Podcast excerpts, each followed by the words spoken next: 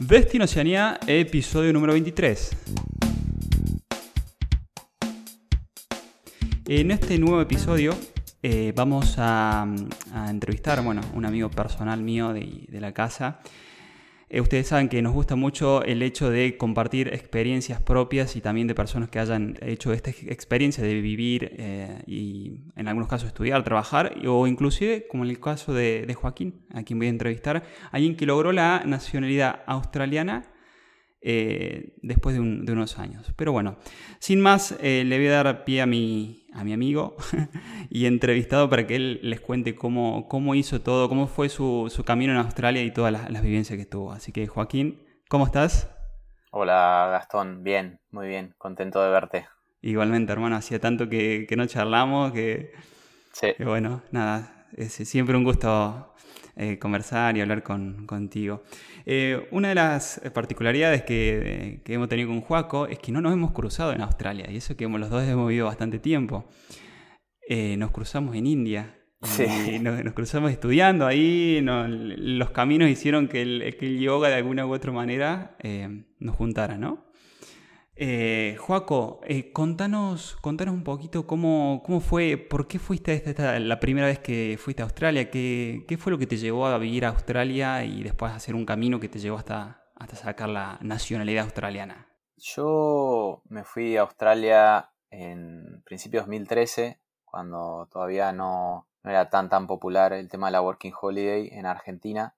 Y bueno, fui un poco por la situación económica del país como mucha gente me imagino, y también eh, tener una, una, experiencia de vida distinta, o sea, bueno, conocer, conocer otra, otra historia, digamos. Yo siempre he vivido en, Buenos Aires y había viajado bastante, pero, pero nunca había vivido así en otro país. Entonces, bueno, me, básicamente me saqué un pasaje y me fui.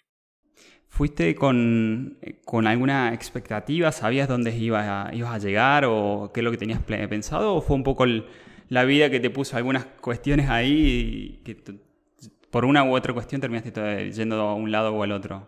Bueno, fue un poco fluir con, lo que iba pasando. Yo llegué y me estaba con un, un, par de amigos. Nos fuimos directamente a Byron Bay, que nos habían hablado muy bien de ahí. Pero bueno, era fines, finales de abril entonces medio como que la temporada estaba terminando. Así que estuvimos tres semanas ahí, nos dimos cuenta de que estaba complicado el tema del trabajo y decidimos hacer lo, opuesto a que todos los mochileros, los backpackers estaban haciendo, que era ir hacia el calor, hacia el norte. Nosotros dijimos, bueno, vamos al sur a Melbourne a buscar trabajo.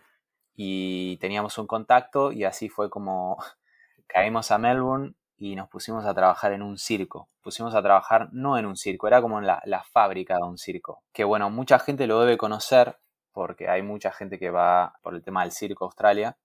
Pero bueno, nosotros duramos una semana nomás y ahí ya conseguí otro trabajo como mesero ahí en un restaurante en, en Melbourne, La Spaghettata se llamaba. Y bueno, esa fue como los inicios de Australia, poca experiencia en hospitality, y me vino muy bien. A todo esto nosotros éramos tres, dos nos quedamos en Melbourne y uno fue, estuvo viajando ahí por, por Australia y terminó en un lugar que se llama Alice Springs, que queda ahí al, centro de Australia. Y bueno, él estuvo ahí viviendo unos meses y sí, en eso de agosto así nos invita y nos dice, vénganse, que acá está Uluru, mucha gente lo debe conocer, es un icono ahí de Australia, Ayers Rock. Eh, vénganse a conocer y bueno, de paso ven qué onda este pueblito. Y así fue como nos fuimos ahí a Alice Springs. Tuvimos 10 días, una cosa así. Y estuvimos eh, haciendo camping ahí por, por Uluru. Y bueno, me, encantó el, lugar este, el pueblito este, me enamoré. Y así como fui, volví, y a las dos semanas renuncié y me, me fui a vivir a Alice Springs. Y ahí no tenía muchos planes, pero me terminé quedando cuatro años. O sea, fuiste porque te gustó, pero no es que tenías expectativa de decir, no, aquí me quedo, aquí voy a sacar la, no sé, la residencia, la ciudadanía, lo que fuese para... Se, fue dando, ¿no? Un poco eso. Se fue dando un poco, yo igual tenía en la mente, porque en ese entonces la visa duraba solo un año, o sea, vos ni podías renovarla en otro año. Entonces yo tenía en mente eh, a ver si conseguía un sponsorship, un sponsor, que el sponsor, el sponsor te permite como extender tu visa. Mm. Sí. Y bueno, había buscado en Melbourne con unos trabajos que tuve. No solo trabajé de mesero en Melbourne, también trabajé para una empresa de marketing. Pero bueno, no se terminó dando. Y ahí en Alice se estaba abriendo una suerte de restaurante que también era café y también tenía un rooftop. Y bueno, necesitaban un, manager. Entonces, bueno, nada, al final terminé haciendo mi, mi sponsorship con esta empresa. Y bueno, así fue como, como empecé, digamos. Eh, algo más a largo plazo ahí en, Alice Springs, un pueblito de 25.000 habitantes, donde la, ciudad más cercana queda a 1.200 kilómetros. Sí, en el medio de la nada. Eh, yo lo que noté cuando estaba ahí en Australia, que era muy popular entre los australianos, era como ir a visitar Alice Springs en temporada invernal de Australia, ¿no? Porque hace mucho calor. Exacto. Sí, o sea, para mí el clima de Alice de marzo a, octubre es perfecto. En invierno hace un poquito más frío de noche, pero durante el día siempre podrías estar con pantalones cortos, te digo. O sea que incluso el invierno es tranquilo. O sea, obviamente hay eh, mucha diferencia de temperatura porque es el desierto, entonces no hay humedad. Entonces el invierno por ahí a la noche llega a 3, 4 grados, pero durante el día 20 y pico. Un placer. Qué bueno. ¿Estabas durante todo el año o había meses que te ibas porque era insoportable el calor? Bueno, el primer año que estuve me quedé en el verano, o sea, me quedé diciembre, enero y febrero y dije, nunca más me quedo en verano acá. Y así fue, que el resto de los años nunca más me quedé en, el verano, porque además ahí medio como que el, pueblo muere en verano porque hace mucho, mucho calor. Y como no llueve, llueve muy poco, entonces es como un sol rasante que te, te cocina. Claro. Así como que nada de salir mucho a la calle, ¿no? O muy temprano o muy tarde, pero en el medio nada. ¿Eh? Exacto, exacto. No, además cierra todo por, por tres meses, como que no hay, no hay muchas cosas para hacer, está, está todo medio demasiado tranquilo. Mira, pero fue un poco, podríamos decir, esa tranquilidad lo que te atrajo al, al inicio cuando fuiste. Sí, creo que lo que más me atrajo fue la naturaleza de, ese lugar, que es, yo nunca había experimentado vivir en la naturaleza, porque directamente es vivir en la naturaleza, o sea, eh, siempre había vivido en ciudades como Buenos Aires o Melbourne, pero nunca había estado en medio de la naturaleza y eso la verdad que me, encantó, me encantaba poder ver eh, satélites desde mi casa, o sea, una definición increíble de las estrellas, estar en contacto con los ciclos de la luna, el viento, la tierra, nos íbamos de camping semana, semana por medio, a unos lugares increíbles, está lleno de, como si fuese de, oasis, allá le, llaman los gorges, son como, digamos, lagunas me sale, pero son laguitos así bien chiquititos, lagos, más bien como eh, agua, hay agua y rocas alrededor y es una verdadera maravilla. Y ahí está lleno porque cerca de Alice Springs están los West McDonald Ranges, que es como una serie, una suerte de cadena montañosa que no termina de ser montañas, pero, pero sí tienen, están elevadas y tienen unos colores increíbles. Ahí decían que era donde se donde estaba el océano. Entonces, como se decía que había un océano dentro de Australia hace millones de años y se ven como cuestiones ahí. Así que bueno, también me gustaba el hecho de, conocer a toda la gente del pueblo, ibas a, a comprarte un, el diario y conocías al diariero y, era todo muy así, muy, este, muy divertido en ese sentido. Nunca, nunca había vivido en un lugar así. Un sentido de comunidad también muy grande, al estar muy alejados de nuestras casas, se armabas como una, familia ahí, digamos. Eh, no solo dentro de los, de los otros backpackers o mochileros que, que había ahí, que se que eran también long term, o sea, se quedaban largo tiempo, sino también la gente que estaba ahí. O sea, la gente que iba ahí era medio como outcasts de Australia, digamos, como que se habían cansado un poco del sistema y, habían decidido hacer una experiencia distinta.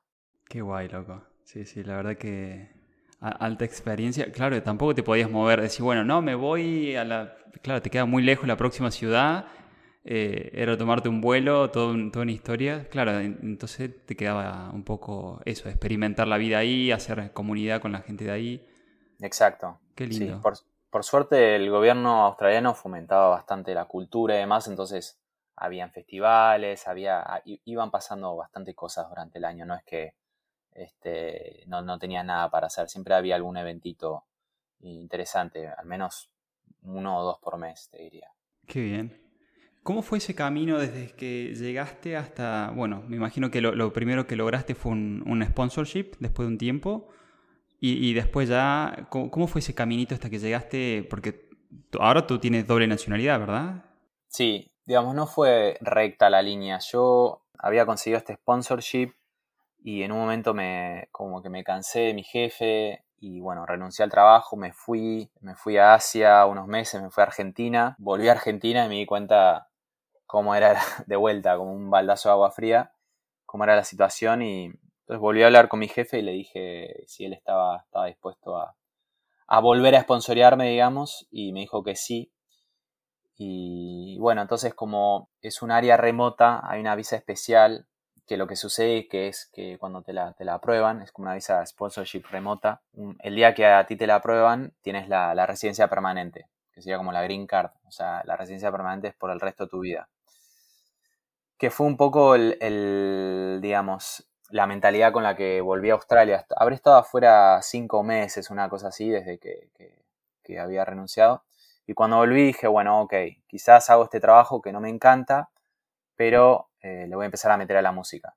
Y, bueno, y también le, di otras condiciones a mi jefe, porque él no solo tenía ese, ese bar, restaurante, rooftop, también tenía otro café, tenía como 30 empleados, entonces dije, bueno, yo estoy en administración de empresas, vamos a, a, desarrollar un poco más eso. Y bueno, entonces volví, le metí más pilas a, a eso, me armó una oficina para mí, yo iba los días que quería, trabajaba, era como más por objetivos, digamos. Y paralelamente con los ahorros que tenía me compré un super piano, un piano eléctrico, un Nord Stage 2, que es una bomba, y me puse a, aprendérmelo porque tiene tantas perillitas que estuve como seis meses para aprendérmelo y decir, bueno, el día que, que salga alguna oportunidad voy a estar preparado. Dicho y hecho, así fue. Como que me empecé a mostrar más como músico también en, la comunidad de Alice y bueno, ahí hay una, record label, o sea, hay una discográfica que se llama Kaama, que es una discográfica que firma mm, principalmente con artistas aborígenes. Y bueno, parece ser que este artista aborigen, que tiene una voz increíble, eh, sacó un disco y le empezó a ir muy bien, muy pero muy bien, al punto de que salió en la, en la revista Rolling Stones dos o tres veces, la Australia. Y bueno, entonces estaban buscando un, un guitarrista y un tecladista para irse de gira con, este artista. Entonces lo primero que nos dijeron fue, bueno, en un mes vamos a tener como una, tocada en vivo en una radio, quiero que preparen el disco, el disco como traten de reproducir lo más que puedan entre los dos al disco en, eh, en vivo. Y bueno, si eso sale bien, vemos cómo seguimos. Así que bueno, estuvimos un mes con el guitarrista, yo con el teclado ahí viendo cada tema, cómo, cómo mejor hacerlo. Tocamos en la radio, nos fue súper bien y ahí nos empezaron a, buquear para, para festivales alrededor de Australia. Entonces yo me fui a tocar a, tuve un año, un año yéndome de gira con este artista aborigen por toda Australia, me volaban, me, me, me ponían un hotel, me, me llevaban en auto de acá para allá, yo no lo podía creer, estaba, no lo podía creer, o sea, tocamos en, o sea, no solo tocamos en ciudades grandes tipo, qué sé yo, Melbourne, Brisbane, en festivales, toqué con Peter Garrett, que es un, el, el cantante de, Midnight Oil, sino que bueno, también fuimos como a comunidades más eh, autóctonas de, de, por ejemplo, Catherine, que es un pueblito ahí en medio del Northern Territory, y vimos como eh, como si dijese, más rituales aborígenes. Yo me empecé a, meter más en, la, en el tema de la, cultura aborigen, que, o sea, no es lo mismo, digamos, por ejemplo, las tribus que hay en el centro de Australia, que es como, por ejemplo, las más conocidas son tipo la Arente, pero este tío, este, este pibe era de, de Milingimbi, que es una islita al noreste de Australia, perdida en medio del, de la nada, que, el, pibe este cazaba tortugas para comer, o sea, Mm, una locura. Así que bueno, ahí le empecé a meter cada vez más a la música, eh, me dieron la residencia permanente y al acceder a la residencia permanente eh, uno puede eh, empezar a aplicar para los famosos grants. Los grants son como, como si fuesen concursos del gobierno donde uno puede, digamos, decir, bueno, quiero hacer para artistas y músicos y demás, hay, hay un montón de cosas. Entonces, bueno, yo empecé a aplicar y apliqué la primera vez para un eh, grant de desarrollo profesional y me dijeron que no, o sea, como que no, no, no había sido seleccionado. Como te dije, a los 5 o 6 meses volví a aplicar a otro grant más grande para más dinero, que era del Regional Arts Fund, para también desarrollar artistas de lugares más remotos. Y bueno, me terminaron dando un, este grant por 16 mil dólares para grabar un disco que yo, que yo quisiera hacer. Y la verdad que eso fue una locura, porque, digamos, ese tipo de oportunidades en Argentina son muy difíciles de conseguir. Y bueno, yo paralelamente estaba trabajando en el café, pero menos, menos horas, porque como ahora ya era residente permanente, claro, no estaba tan atado a, la visa y a las cosas que tenía que hacer. Entonces, bueno, ¿La, residencia permanente la lograste por, el, por lo de la música o lo lograste por lo del café? No, lo del café. Lo logré porque, o sea, es, un skilled visa, vos tenés que tener un, algún título universitario o algo así, y tiene que haber una, demanda en el lugar de, gente para cumplir ese rol. Este, pero claro, como es una, en una zona, o sea, vos por lo general, si estás en una ciudad grande, la sponsorship visa te la dan por dos o cuatro años, pero te la, te la dan y así como te la dan, después te tenés que ir. O sea, es algo que la sigas renovando. Pero bueno, esta tiene la particularidad y es más compleja porque, bueno, lleva, es un proceso más complicado. Pero bueno, una vez que te la prueban, ya, ya está. Claro. Y así seguí, digamos, eh, los últimos años. Me metí una. Digamos, lo que estaba bueno de Alice es que no, no, no había una oferta como que te abruma, abrumadora de, cosas. Entonces, por ejemplo, no sé, había un, eh, una galería de arte donde yo estaba ahí con, con, otros artistas, creando, eh, haciendo música. Y es como que era más fácil de enterarse de esas cosas. Por ahí en una ciudad hay como demasiada oferta a veces y eso te agobia. Pero en Alice había, no sé qué sé yo, eh, había como menos oferta en ese sentido, a mí me, pareció una ventaja. Así que bueno, así empecé como a, movilizarme con el tema música. también me, llamaron para hacer música para una obra de teatro que también había sido a partir de un grant. Y así fue como nos fuimos de gira a Adelaide por una semana en un festival, tocando en vivo, con música que nosotros creamos, yo con otra, una chelista y otra percusionista, que después terminamos grabando ese disco también. Mm. La verdad que a nivel, eh, digamos, para, para el artista es un placer Australia. Qué bien. Qué bien, loco. Qué, linda historia esa de. de nada, de, cómo se fueron dando las cosas. Y tú que le, has invertido muchísimo tiempo y esfuerzo en, algo, pero creo que Australia, y al igual que Nueva Zelanda, recompensa un poco el esfuerzo, ¿no? Por lo menos a mi experiencia personal, cuando alguien le pone mucho y, si encima tenés eh, cualidades como para hacerlo, como tu caso, eh, creo que te, te da oportunidades. Muchísimas, o sea, una locura de oportunidades y vos estás dispuesto a, buscarlas y hacer el trabajo. La verdad que es, un placer. Qué bien. Ah, y contanos, ¿dónde, porque a todo esto, ¿cuántos discos llevas ya? ¿Uno o sacaste eh, tengo dos? uno solo piano y otro que fue el que saqué con, con, este, con este grant. Con el grant. ¿Dónde, ¿Dónde, lo pueden escuchar? Porque después también se lo voy a dejar en las notas del programa, entonces si los oyentes te quieren, te quieren escuchar, les voy a dejar los links. Pero ¿dónde, están? Sí, en cualquier plataforma, Spotify, YouTube, lo que quieran. Eh, Lotus Dante, así como suena, me buscan. Que bueno, también un, eh, me fui a grabarlo a Melbourne con un super productor. Bueno, la verdad que una, una, locura también la experiencia eh, haber podido eh, digamos, abocarme a la creatividad durante tantos meses así, sin, sin, preocuparme por otra cosa, la verdad. Qué groso, loco. Qué groso. Aparte de tocar muy bien el piano, mi amigo hace muy buenos cafés. Y, y, hace ese, ese arte de, de, barista que te dibuja lo que quieras en, sobre una taza de café. Eh, no, no, tuve la oportunidad de verlo en Australia, pero sí en India haciéndonos... Eh, había tomado la posta de, de la cafetería que te acordás era en Nepalí, creo. Se puso detrás de la, de la, máquina de café y se puso a hacer magia ahí. Éramos como 5 o 6 que estábamos, habíamos salido de una clase de yoga y nos, nos, tiró a cada uno con un dibujito diferente. Sí, sí, así que un artista en, en todos los ámbitos. qué graso, loco, qué graso. ¿Cómo después de... Mm, eh, claro, esto ya, ya tenías la residencia permanente, podías estar cuanto tiempo querías, pero así todo fuiste por un paso más que fue sacar la nacionalidad, ¿verdad? Según la, ley australiana, cuando yo estaba ahí, creo que tenías que vivir cuatro años en Australia y tener, no sé si dos o tres como residente permanente. Y cuando, cuando se cumplieron esas condiciones dije, bueno, voy a aplicar para la nacionalidad, que también es todo un, un tramiterío, digamos. Pero bueno, nada, apliqué y se dio todo y la verdad que estuvo súper lindo, una ceremonia, como con el mayor, con el alcalde ahí de, de, Alice y bueno, después una fiesta con mis amigos, con vestidos así de Australia, cantando cositas de Australia, comiendo Tim Tams, ese tipo de cosas. ¿Te dio, ¿Te dio algún beneficio más a la hora de, no sé, de movilidad o de lo que fuese, o de tranquilidad? el hecho de tener la nacionalidad australiana y no solamente la residencia permanente? Sí, sí, totalmente. Eh, digamos, la residencia permanente, eh, si vos te vas de Australia, no te puedes ir más de algunos años, tenés, cuando volvés tenés que volver a pedir una visa y bueno, hay, está, hay como más condiciones.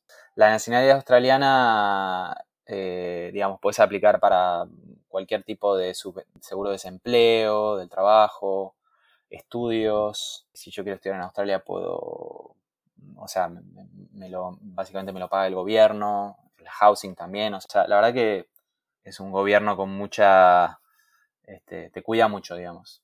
Y también una cuestión de eso, como a la hora de ser un viajero internacional y demás, el pasaporte australiano está, está, está bien ahí. Potente, ¿no? Sí. Y también como para cerrar un ciclo, ¿viste? Como decir, bueno, nada, cerrar un ciclo y, seguir, para adelante.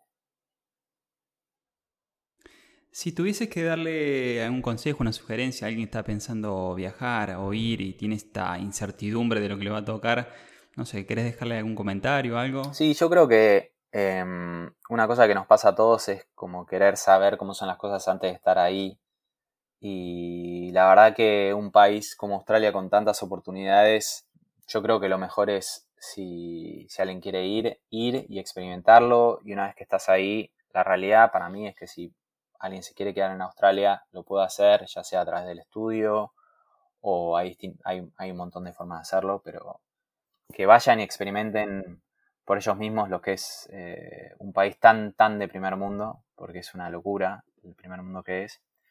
Pero bueno, también que, o sea, no es todo color de rosas también, ¿no? Eh, yo la verdad que me, encanta la, cultura nuestra, la cultura argentina y la, cercanía en las relaciones y la calidez humana. Y siento que allá uno, uno valora un poco más lo que, lo, que, lo que tenemos.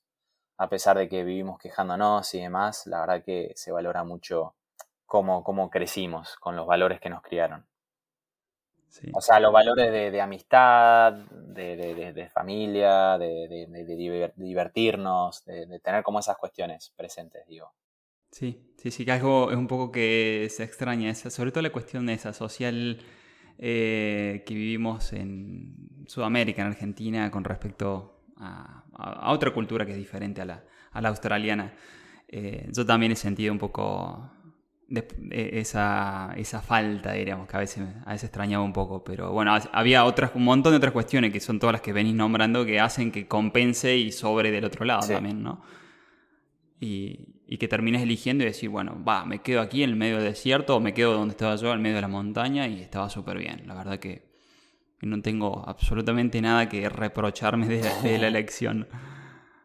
Y lo volvería a hacer, lo volvería a hacer, sí, sí. Tal cual. Es así.